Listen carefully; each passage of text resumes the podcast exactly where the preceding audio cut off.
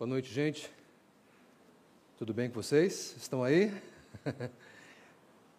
Boa noite a vocês. Bom estar aqui de volta, embora não seja tão frequente. Ah, é sempre um privilégio poder estar aqui com vocês, para poder compartilhar aquilo que Deus já tem falado para essa igreja por meio dessa série que tem sido desenvolvida ao longo desses últimos meses.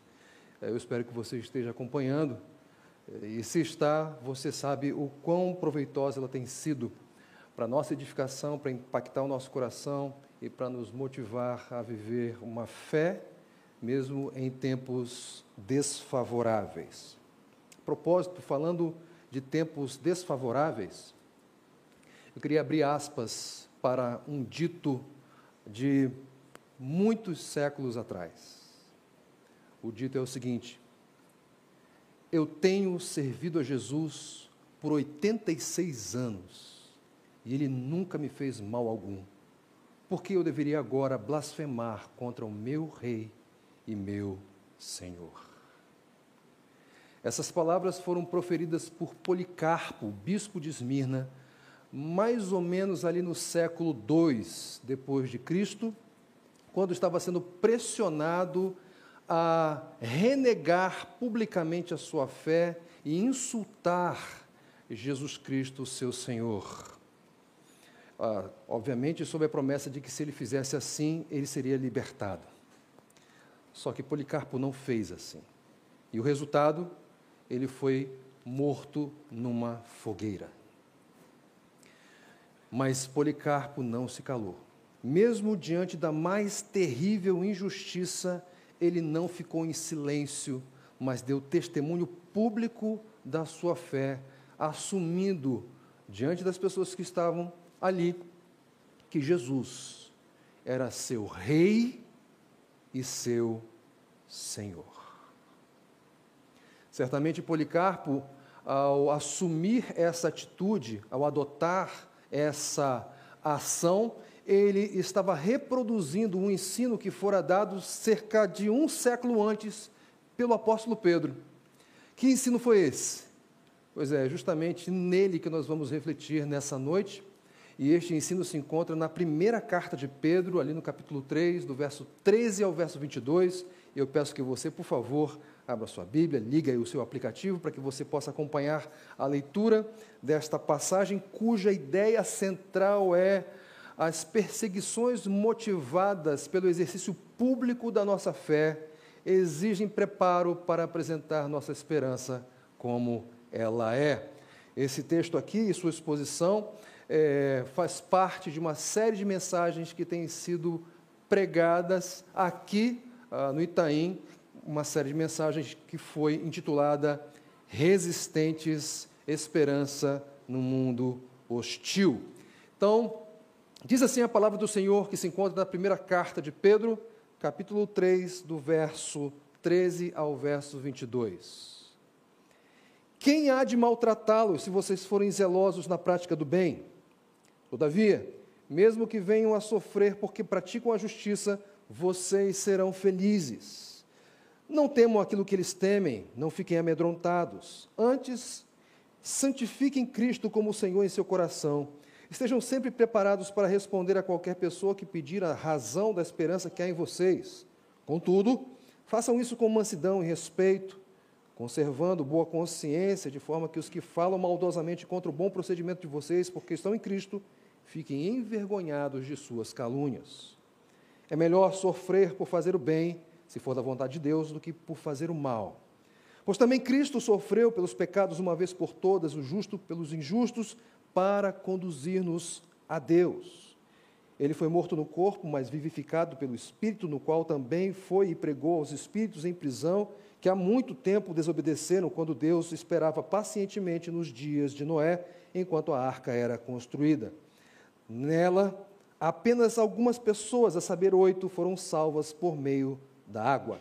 E isso é representado pelo batismo que agora também salva vocês não a remoção da sujeira do corpo, mas o compromisso de uma boa consciência diante de Deus, por meio da ressurreição de Jesus Cristo, que subiu aos céus e está à direita de Deus, a Ele estão sujeitos anjos, autoridades e poderes. Vamos orar mais uma vez?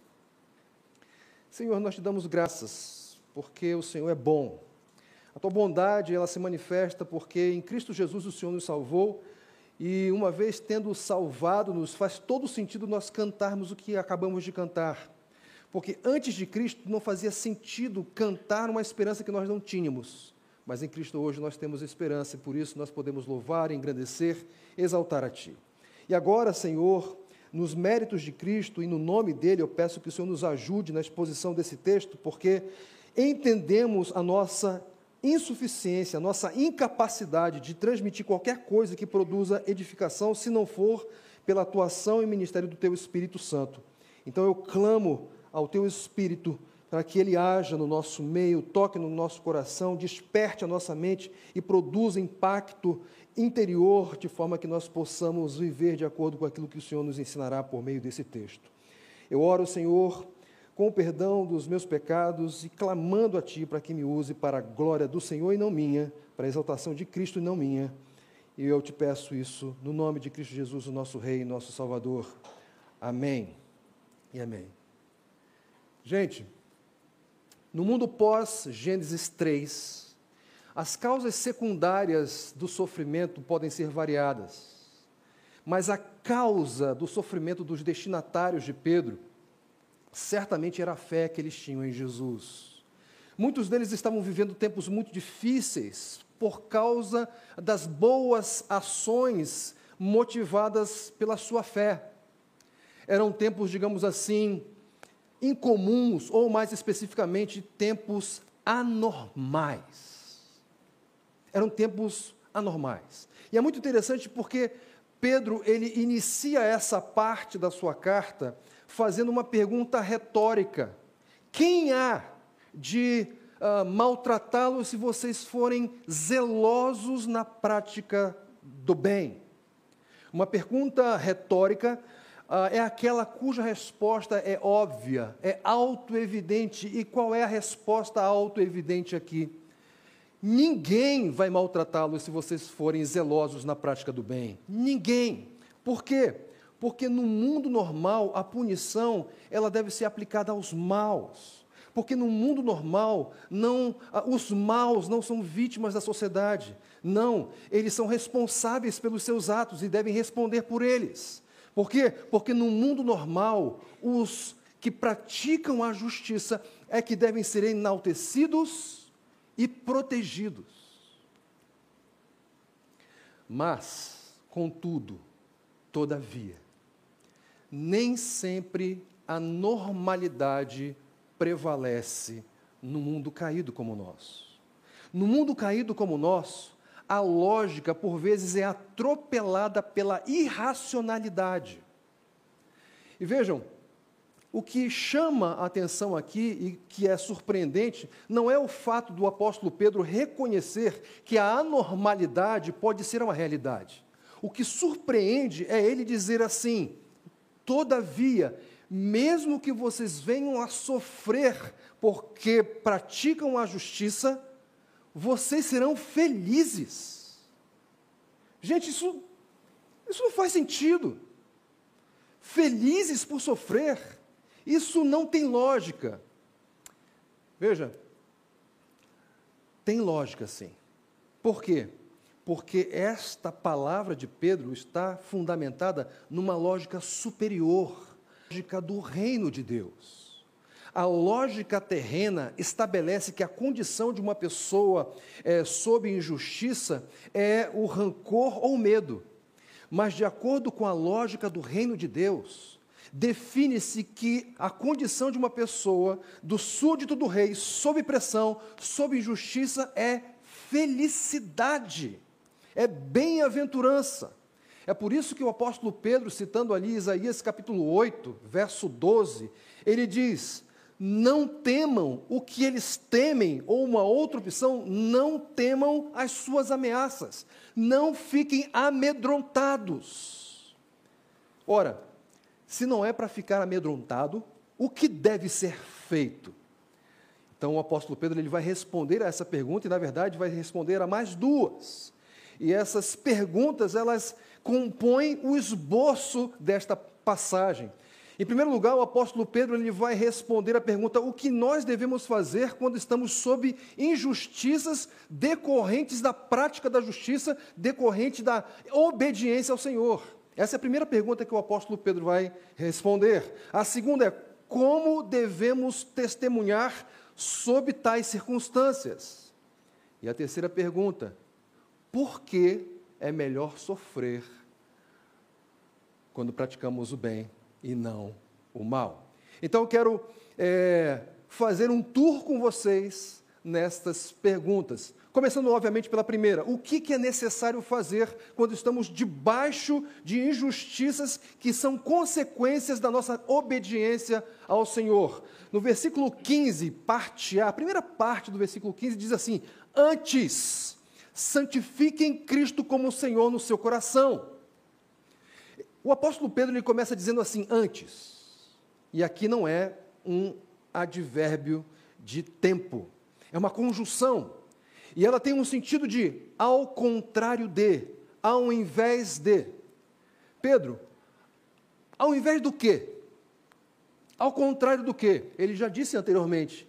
Ao invés de vocês ficarem temerosos, ao invés de vocês ficarem amedrontados, vocês devem tomar, uh, adotar uma outra atitude. E que atitude é esta? Santificar Cristo como Senhor no seu coração. Legal, Abner, mas na prática, o que é isso? Você se lembra que agora há pouco eu falei que o apóstolo Pedro ele citou uma passagem aqui nesse texto, a passagem de Isaías, capítulo 8, verso 12. E essa passagem vai nos ajudar a responder a essa questão. Ali, no contexto de Isaías, Deus anunciou que enviaria uma nação pagã e poderosa para disciplinar Judá.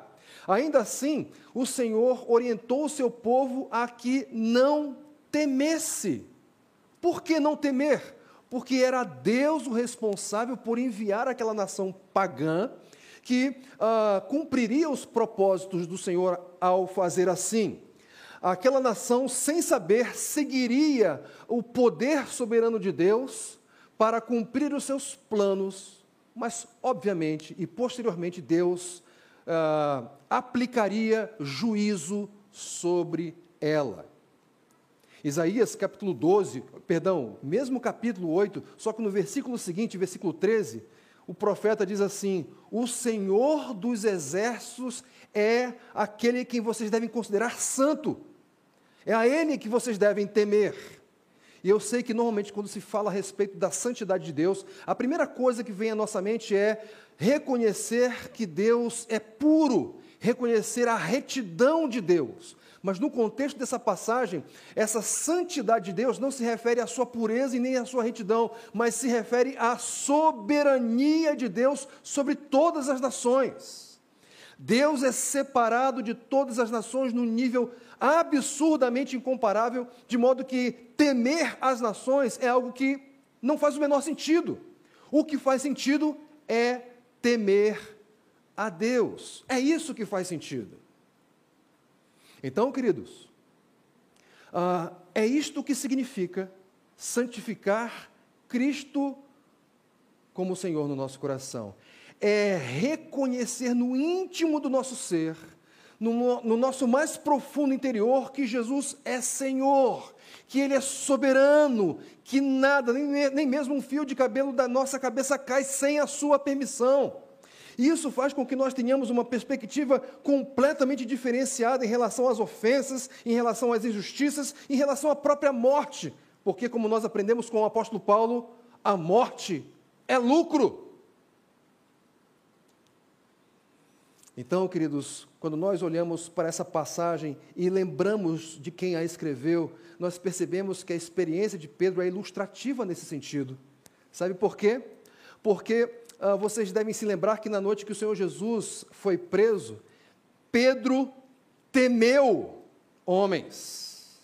E por isso traiu o Senhor Jesus, e você deve se lembrar, ali de acordo com o relato do Evangelho de Lucas, que ah, Pedro temeu uma criada e dois homens. A Bíblia sequer cita o nome dessas pessoas. E não citando essas, o nome delas, a Bíblia está indicando que elas não tinham assim proeminência e nem poder para ameaçar Pedro, mas mesmo assim ele temeu aquela gente. ele temeu mais aquelas pessoas do que a Jesus, ele santificou mais aquelas pessoas como seus senhores do que o próprio Jesus. Mas um tempo depois, Pedro agiu de uma forma completamente diferente. Vocês devem se lembrar que ali em Atos capítulo 4, ah, Pedro e João foram abordados pelos líderes de Israel e foram ameaçados e orientados severamente a que não mais pregassem em nome de Jesus, não anunciassem que Jesus era o Salvador e que ele é o, ele é o Rei de Israel. Lembram da resposta de Pedro? Atos capítulo 4, versos 19 e 20. Pedro diz assim: julguem os senhores, julguem os senhores, se é justo aos olhos de Deus obedecer aos senhores do que a Deus, porque nós não podemos deixar de falar do que ouvimos e vimos. Pedro, nesse momento, ele temeu mais a Jesus do que aquelas pessoas. Pedro, naquele momento, ele santificou Cristo como Senhor em seu coração. Foi isso que ele fez. Portanto, queridos, a primeira orientação que o apóstolo Pedro nos dá aqui, diante das injustiças que podemos sofrer por causa da nossa obediência a Deus, é santifiquem Cristo como Senhor em seu coração. Mas essa não é a única orientação que ele dá. Ele ah, aponta para uma outra atitude, que se encontra aqui nesse mesmo verso, só que na parte B, na segunda parte desse verso, que diz assim: Estejam sempre preparados para responder a qualquer pessoa que lhe pedir a razão da esperança que há em vocês ou seja, a outra atitude é precisamos estar sempre preparados para testemunhar. E a pergunta é por que nós precisamos estar preparados? E a resposta é simples, queridos, porque quando estamos sob injustiças uh, e confiando no Senhor, dependendo do seu senhorio, descansando na sua soberania, isso causa naqueles que nos hostilizam uma curiosidade, eles ficam perplexos com essa atitude que os leva a perguntar: o que, que é isso? Por que eles agem assim? Isso não é normal. Nós nunca vimos isso. E aí eles farão perguntas. E eles precisarão receber respostas. Imagine que você é, vai fazer um suco de laranja. Ok? Ah, você tem lá o seu espremedor, já está tudo ligadinho, você pega a laranja, corta e começa a espremê-la. Sem dar muita atenção para o líquido que está sendo derramado ali no recipiente adequado. Mas, de repente, você resolve observar o líquido sendo derramado e você é tomado de susto porque você percebe que o líquido não está apresentando aquela cor tipicamente amarelada, mas roxa. Aí você fica assustado com aquilo, resolve cortar uma outra laranja, a espreme e o fenômeno se repete, continua com aquela cor roxa. O que acontece? Você se pergunta: o que está acontecendo? Porque isso está acontecendo, não é assim? Pois é.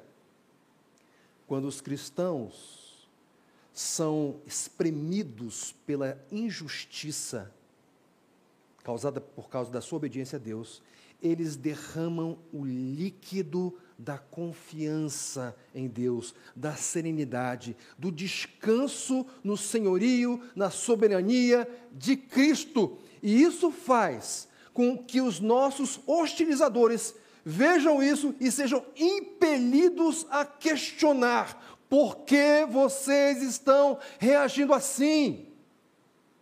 Meus queridos, as injustiças, as crises, os sofrimentos, eles uh, são instrumento do Senhor para fazer com que o nosso testemunho seja impactante. E é por isso que, por vezes, Deus usa o sofrimento na vida dos seus filhos para produzir este impacto.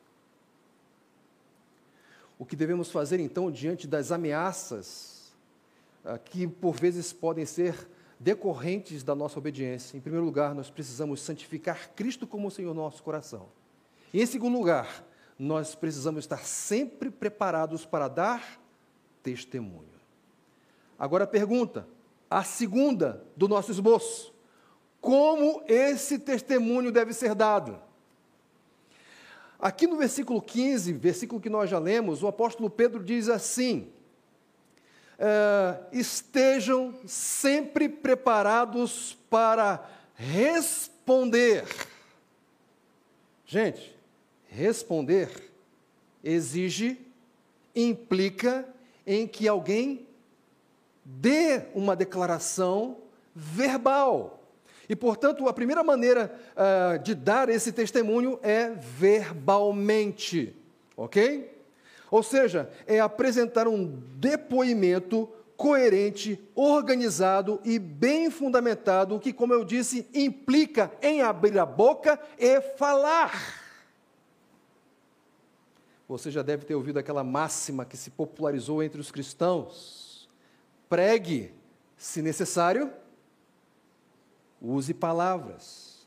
Só que, queridos, o ensino de Pedro faz dessa máxima uma falácia faz dela uma declaração sem sentido. Sabe por quê? Porque, de acordo com aquilo que nós aprendemos da Bíblia, a fé não vem pelo ver as boas obras, pelo ver a prática de boas ações, ainda que elas sejam louváveis e devam ser praticadas. Mas, de acordo com Romanos capítulo 10, verso 17, a fé vem pelo ouvir e ouvir a palavra de Cristo, ou seja, precisa que alguém fale. 1 Coríntios capítulo 1, verso 21, diz assim, visto que na sabedoria de Deus o mundo não conheceu por meio da sabedoria humana, agradou a Deus salvar aqueles que creem por meio da loucura da pregação, falar, verbalização. Então, em primeiro lugar, como é que esse nosso testemunho deve ser dado? De forma verbal. Em segundo lugar, ele deve ser dado de forma universal. No mesmo texto, aqui no versículo 15, o apóstolo Pedro diz: Estejam sempre preparados para dar, uh, para responder a qualquer pessoa que lhes pedir a esperança que há em vocês. Estejam preparados. Veja, está no plural. E o apóstolo Pedro não está se dirigindo exclusivamente aos pastores, aos líderes, aos pregadores, ele está se referindo universalmente aos crentes, a todos eles, porque todo crente deve ter um testemunho. Por quê? Porque um cristão verdadeiro, ele tem uma vida cristã ativa, que não terceiriza o seu relacionamento, a sua intimidade, a, a, a sua devoção com Deus, que não confina num único dia da semana o exercício ah, das disciplinas espirituais, da oração, da meditação, do deleite em Deus, o estudo da Sua palavra. Nós não confinamos essas práticas num dia só, porque se nós o fizermos, sabe o que vai acontecer, queridos? Nós não estaremos preparados para responder nem às questões mais banais que nos forem propostas. Precisamos estar envolvidos então dessa forma. Mas esse testemunho também é universal do ponto de vista é, para quem nós o damos, porque vocês devem se lembrar do texto, ele diz que estejam sempre preparados para responder a qualquer pessoa.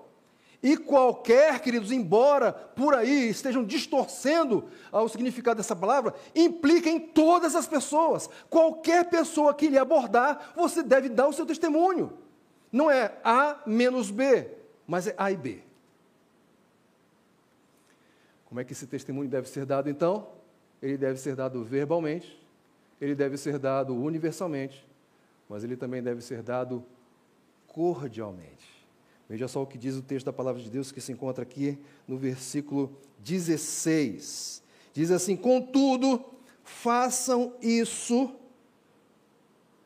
com mansidão e respeito, conservando boa consciência, de forma que os que falam maldosamente contra o bom procedimento de vocês, porque estão em Cristo, fiquem envergonhados de suas calúnias.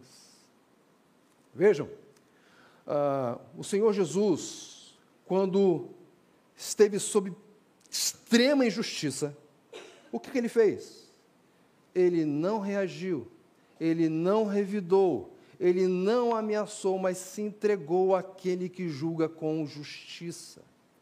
E, portanto, nós devemos seguir os passos do nosso Senhor, que deu um testemunho sem atacar. Então, quando nós olhamos para Cristo, nós percebemos que esse testemunho ele deve ser respeitoso, ele deve ser cordial. É verdade que ah, quando nós estamos sob as pressões das injustiças, é, abre-se a oportunidade para dar o testemunho, mas sob esse pretexto de dar um, bo, um, um, bom testemunho, nós resolvemos pecar, nós jogamos no lixo uh, o conteúdo desse testemunho e desperdiçamos uma excelente oportunidade de comunicar o Evangelho da graça de Jesus. O nosso testemunho, ele deve ser respeitoso ao ponto de não expor ao ridículo aqueles que nos maltratam mas expor, por meio da pregação do Evangelho, por meio da graça de Jesus, a dissonância que há entre as suas crenças fundamentais e o modo como vivem. Todas as pessoas têm crenças fundamentais. O apóstolo Pedro mesmo, ele manifestou uma logo no começo do, do nosso texto. Ele disse assim: é, Quem há de maltratá-los? se vocês forem zelosos na prática do bem. Pedro está comunicando uma crença fundamental. Que crença é essa? Que o bem naturalmente deve ser retribuído com o bem.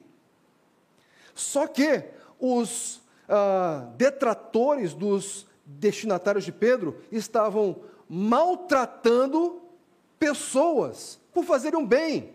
De modo que quando o evangelho era pregado, quando o testemunho era dado, eles eram expostos à dissonância, à incoerência entre aquilo que normalmente as pessoas pensam e creem e a maneira como elas vivem e praticam. E diante dessa incoerência exposta, eles eram atingidos frontalmente, profundamente na sua consciência. E ela, a consciência, não os que são é, maltratados, não os que são injustiçados, mas a consciência do próprio detrator é que faz com que eles se sintam profundamente envergonhados. É por isso que o apóstolo Pedro, ele diz assim no finalzinho do versículo 16, de forma que os que falam maldosamente contra o bom procedimento de vocês, porque estão em Cristo, fiquem envergonhados de suas calúnias.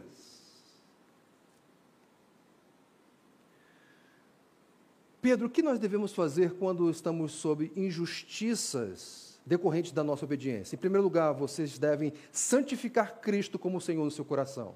Em segundo lugar, vocês precisam estar sempre preparados para testemunhar. Ok, mas como esse testemunho deve ser dado? Ele deve ser dado com ah, é, cordialidade, ele deve ser dado ah, verbalmente, ele deve ser dado é, de forma é, é universal. Joia. Agora, por que é melhor sofrer por praticarmos o bem do que por praticarmos o mal. O apóstolo Pedro responde aqui a partir do verso 17 ao dizer o seguinte: É melhor sofrer por fazer o bem, se for da vontade de Deus, do que por fazer o mal.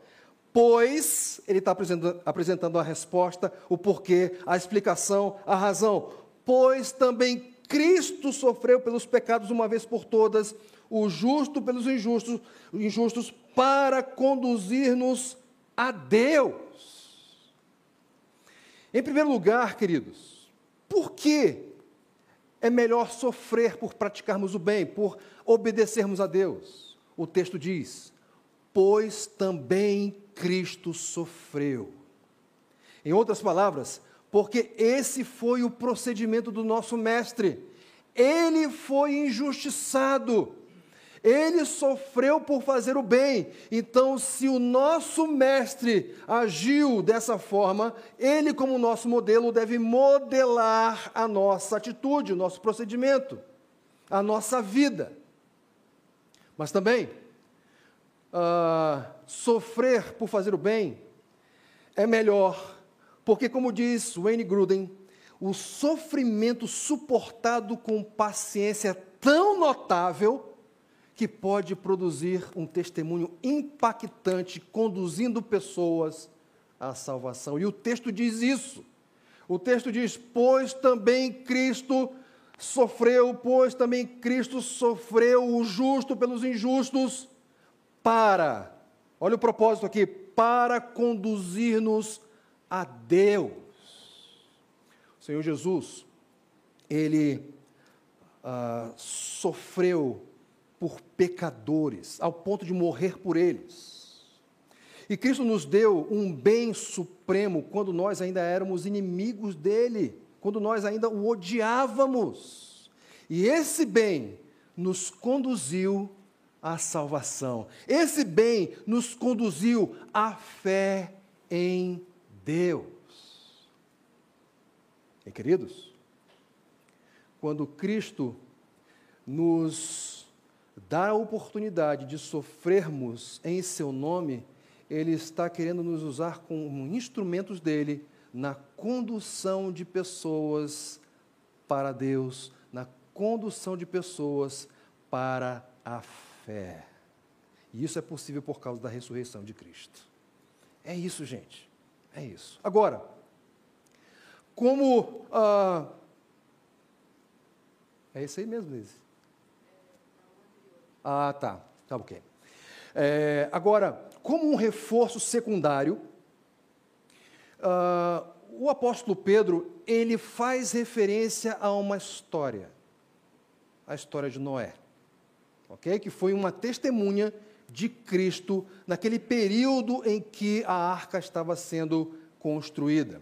E nós estamos aqui diante de uma passagem, eu sei, um tanto quanto controversa, porque ela parece sugerir que Pedro foi ao inferno, pregou para os espíritos lá que estavam presos e que, ah, uma vez é, tendo ouvido essa pregação, eles foram salvos do inferno. Não é essa a ideia aqui, queridos, não é essa a ideia. Por quê? Porque o que aconteceu é que ah, Cristo esteve presente pregando por meio da pregação de Noé. É essa que é a ideia transmitida pelo texto. Então, Cristo estava presente por meio da pregação. Então, por meio de Noé, ah, que foi é, hostilizado, que foi humilhado pelos seus contemporâneos, Cristo pregou para aquela geração.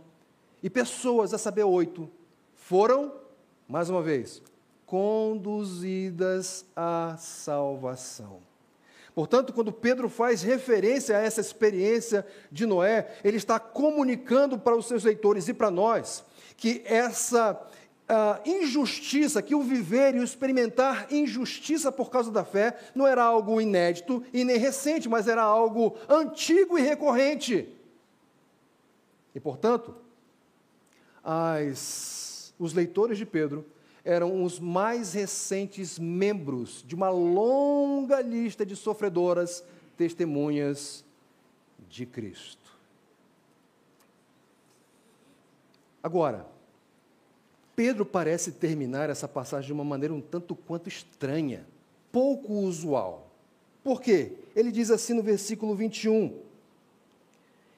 E isso ou seja, vou ler um pouquinho antes. Nela apenas algumas pessoas, a saber, oito, foram salvas por meio da água. E isso é representado pelo batismo que agora também salva vocês. Não a remoção da sujeira do corpo, mas o compromisso de uma boa consciência diante de Deus, por meio da ressurreição de Jesus Cristo, que subiu aos céus e está à direita de Deus. A Ele estão sujeitos anjos, autoridades e poderes.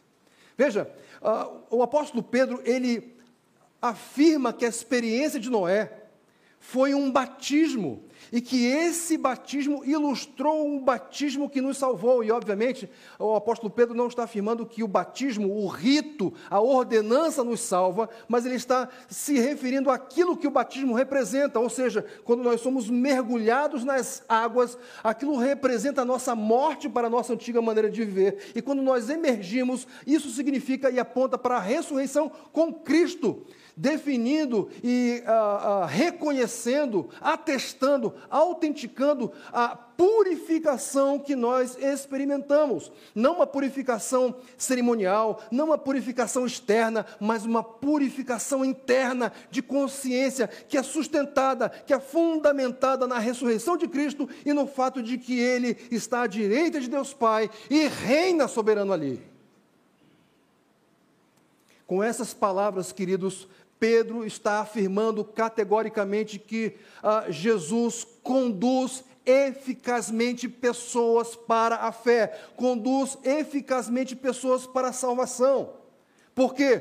Porque sim, ele sofreu, porque sim, ele morreu, mas ele ressuscitou o terceiro dia e, como eu disse, está sentado à destra de Deus e reina soberano. Ele recebeu toda a autoridade nos céus e na terra. Portanto, meus queridos, as, todas as autoridades menores, elas podem nos insultar, elas podem aplicar injustiça sobre nós, elas podem até nos matar, mas elas jamais serão capazes de nos separar do amor de Deus que está em Cristo Jesus. Elas jamais serão capazes de destruir, de diminuir a esperança que nós recebemos pela graça de Jesus e que nos faz e nos capacita a passar pelas injustiças, obedecendo, agradando e glorificando a Deus. Então, respondendo à pergunta: por que é melhor sofrer por praticarmos o bem? Bem, em primeiro lugar, porque Cristo agiu dessa forma, porque Cristo também sofreu. E em segundo lugar, porque o sofrimento pela prática da justiça pode conduzir pessoas à salvação. Por causa, obviamente, do testemunho que uh, será eh, dado a partir da curiosidade que as pessoas tiverem vendo a nossa atitude enquanto sofremos. Agora, uma outra pergunta, gente, que não foi feita ah, clara e objetivamente aqui, mas é muito provável que você tenha feito no seu coração quando começou a ler esse texto. Porque num dado momento, o apóstolo Pedro, ele disse: "Todavia, mesmo que vocês venham a sofrer por praticarem a justiça, vocês serão felizes". E a pergunta que nós precisamos responder é: por que seremos felizes? Parece que essa pergunta não foi respondida, correto? Mas só parece, porque se nós é, lembrarmos de um texto que se encontra lá no Evangelho de Mateus, nós vamos perceber as conexões e as relações que há entre esse testemunho de Pedro aqui e o texto de Mateus capítulo 5, verso 11, 2, que diz, 11, 12, que diz assim: Bem-aventurado serão vocês, bem-aventurados serão vocês quando por minha causa os insultarem, os perseguirem e levantarem todo tipo de calúnia contra vocês. Alegrem-se e regozijem-se, porque grande é a sua recompensa no céu. Pois da mesma forma perseguiram os profetas que vieram antes de vocês. Vocês devem estar percebendo que essa passagem na tela ela está com algumas palavras sublinhadas. Perceberam? Pois bem, Todas essas palavras se encontram no texto de 1 de Pedro. O que demonstra que há uma relação íntima entre as duas passagens. É muito provável que quando Pedro estivesse é, falando, estivesse sendo lido, as pessoas é, tivessem suas mentes, mentes remetidas para essa passagem, para o ensino do Senhor Jesus proferido por Mateus. E é uma lógica, há uma relação aqui especialmente entre a parte final, entre a experiência de Noé e a parte final do versículo 12 aqui de Mateus capítulo 5, quando o evangelista diz assim: ah, Pois da mesma forma perseguiram os profetas que vieram antes de vocês. Isso parece pouco consolador, não é verdade? parece pouco consolador. Mas se nós apenas nos é, ativermos a essa parte final. Mas, quando nós lembramos do que Mateus disse um pouquinho antes, o encorajamento é fortalecido, porque um pouquinho antes ele disse: Alegrem-se e regozijem-se, porque grande é a sua recompensa no céu. Qual é a relação disso com Noé? É muito simples, queridos. Quando nós ah, traçamos uma linha cronológica e, e, e situamos os leitores de Pedro aonde que estava Noé em relação a eles. Noé veio antes. E porque Noé veio antes e sofreu as injustiças que sofreu, é certo que ele experimentou, é certo que ele recebeu aquela herança, aquela herança que estava guardada nos céus para ele e para a qual ele foi protegido pelo poder de Deus. Ou seja, se Noé sofreu injustiças na sua experiência por praticar a justiça, por uh, obedecer a Deus, e recebeu a recompensa, nós que estamos sofrendo agora, por obedecer a Deus, ou seja, tendo a mesma experiência, nós também receberemos essa grande herança, esse grande presente, essa grande recompensa. De forma que, se estamos sofrendo injustiças hoje, elas são um atestado, uma confirmação, uma comprovação de que somos legítimos herdeiros e que vamos receber essa recompensa que faz com que os nossos sofrimentos de toda uma vida, todos juntos e somados, pareçam uma picadinha de mosquito enquanto dormimos. É isso. As perseguições, motivadas pelo exercício público da nossa fé, exigem preparo para apresentar nossa esperança como ela é. Gente, gente querida que me ouve, vocês devem se lembrar de um texto que se encontra lá na segunda carta de Paulo a Timóteo, capítulo 3, verso 12. Naquele texto, o apóstolo Paulo diz assim: de fato, todos, atenção, todos, os que desejam viver piedosamente em Cristo Jesus serão perseguidos. Veja, não é uma probabilidade. Não é algo incerto. Não é se seremos perseguidos, mas quando. Quando? Queridos, vocês sabem muito bem, o contexto, o tempo pode mudar, mas as perseguições sempre estarão lá. Elas podem mudar na sua forma e na sua intensidade, mas elas sempre estarão lá. E vocês podem ser testemunhas disso, sabe por quê? Porque alguns de vocês aqui certamente já foram ofendidos por crer em Jesus.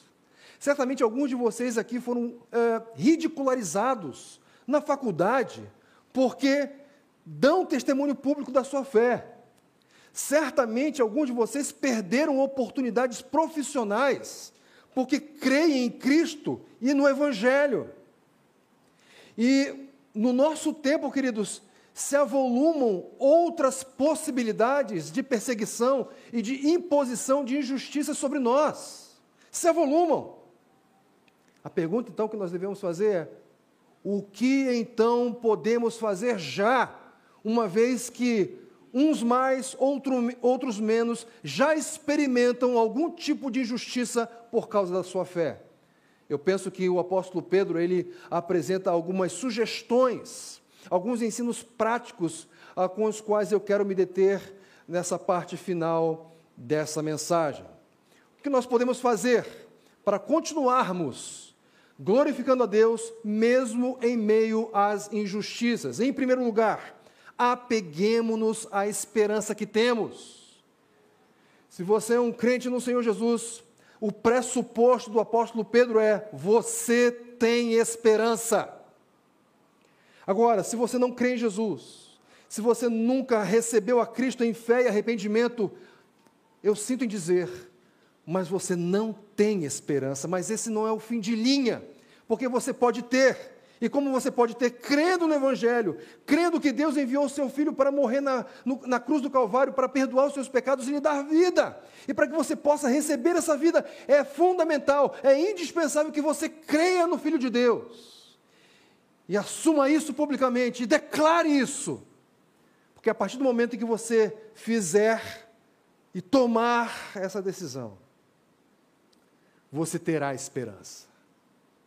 Isso é muito encorajador, queridos, porque essa esperança consiste numa recompensa indescritível. Então, apegue-se a essa esperança. Em segundo lugar, lembre-se ou lembremos-nos da soberania de Cristo.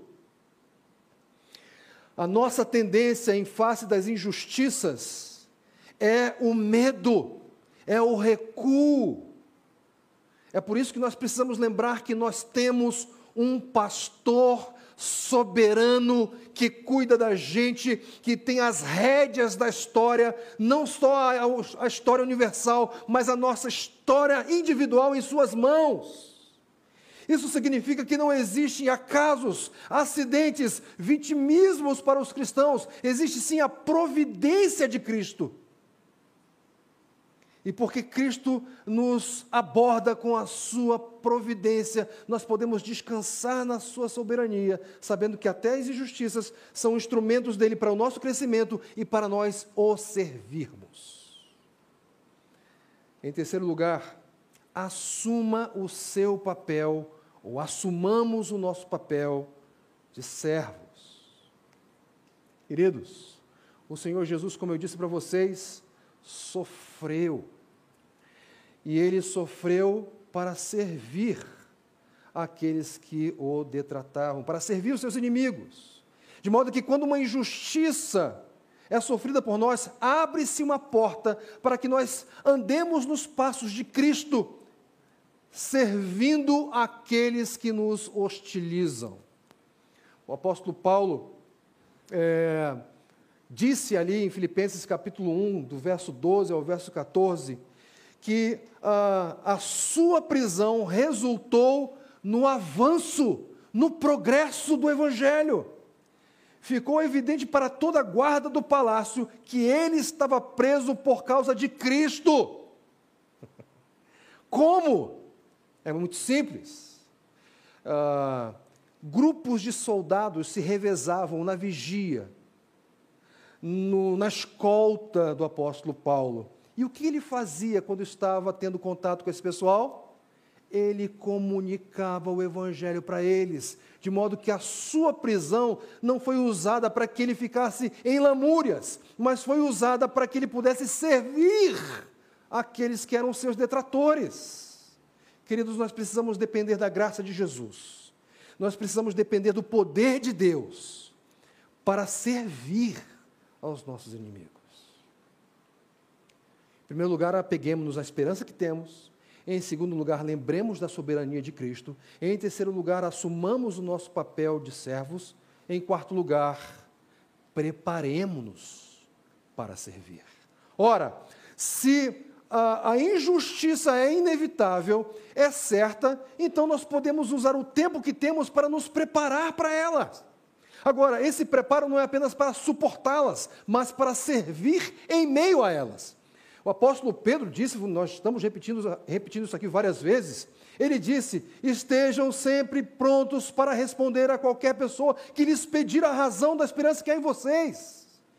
Precisamos estar prontos, e a pergunta é: você está pronto? Você, se fosse abordado agora e perguntassem para vocês qual é a razão da sua experiência, da sua esperança, perdão, você conseguiria articular a resposta?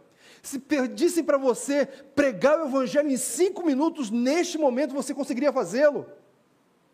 Se pedissem para dizer, se pedissem para você dizer porque vale a pena viver por Cristo e até morrer por Ele, você teria uma resposta agora. Nós precisamos estar prontos e essa prontidão, esse preparo, vai passar óbvia e naturalmente por algumas práticas, por alguns compromissos, por alguns exercícios que nós podemos fazer. Devoção, deleite em Deus. que é uma marca, que é um produto da operação do Evangelho em nós. Envolvimento em discipulado e serviço na comunhão dos santos. Eis aqui um checklist daquelas áreas com as quais devemos nos é, envolver para nos prepararmos e estarmos prontos para dar um testemunho para aqueles que pedirem. E quinto e último lugar, considerem ah, os possíveis resultados do nosso serviço. O Senhor Jesus Cristo, como nós vimos, ele sofreu, correto? Senhor Jesus Cristo sofreu. O texto diz, versículo 16, com um propósito, para conduzir-nos a Deus.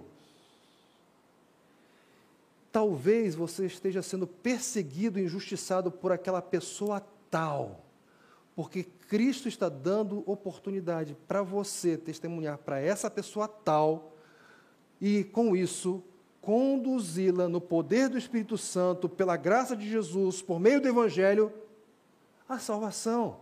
Portanto, se você está sendo injustiçado, recue, recue no sentido de não seja é, pronto para reagir, não seja pronto para atacar, não seja pronto para se vingar, mas seja pronto para servir com cordialidade, o que vai produzir aquela curiosidade inquietante, é, irrepresável nos hostilizadores, de modo que eles perguntarão por que você está reagindo assim, qual é a razão da sua esperança, e ao dar a razão da sua esperança, pode acontecer um resultado, e que resultado é esse? A pessoa ser conduzida para a salvação. Apeguemos-nos a esperança que temos. Lembremos da soberania de Cristo. Assumamos o nosso papel de servos. Preparemos-nos para servir. E, em quinto lugar, consideremos os possíveis resultados do nosso serviço, do nosso testemunho. As perseguições motivadas pelo exercício público da nossa fé exigem preparo para apresentar nossa esperança como ela é.